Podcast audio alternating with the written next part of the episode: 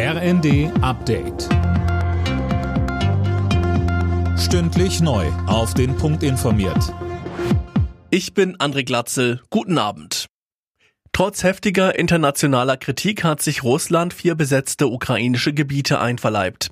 Kreml-Chef Putin und die Separatistenführer unterzeichneten dazu ein entsprechendes Abkommen. Dirk Justes. Bei der Propagandashow im Kreml hielt Putin zuvor eine Rede, wo er die Menschen von Donetsk, Luhansk, Cherson und Saporischia als Russen bezeichnete. Laut den prorussischen Verwaltungen soll bei den Pseudoreferenden in diesen Regionen eine überwältigende Mehrheit für den Anschluss an Russland gestimmt haben. Putin griff auch den Westen in seiner Rede scharf an. Der Vorwurf, Russland solle wie eine Kolonie betrachtet werden. Als Reaktion auf die Annexion der vier ukrainischen Regionen durch Russland will Kiew jetzt zügig die Aufnahme in die NATO beantragen. Das hat der ukrainische Präsident Zelensky in einem Video gesagt. Die Ukraine werde keine Verhandlungen mit Russland führen, solange Putin an der Macht sei, sagte Zelensky weiter.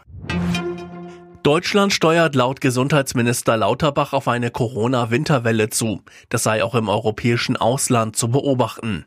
Er appelliert deswegen an die Menschen, sich erneut impfen zu lassen. Nicht nur schwer verlaufende Erkrankungen mit dem Virus seien ein Problem, so RKI-Chef Wieler. Auch bei milden Verläufen liegen ja viele Betroffene krank im Bett und können dann nicht arbeiten gehen. Das wiederum wird in vielen Bereichen zu Personalengpässen führen.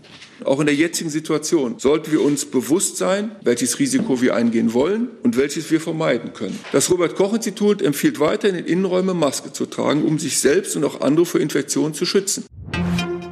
In Großbritannien sind die ersten Münzen mit dem Porträt von König Charles III. vorgestellt worden. Sein Profil wird zunächst auf einer 5 Pfund Sondermünze zu sehen sein und auf einem 50 Pence Stück.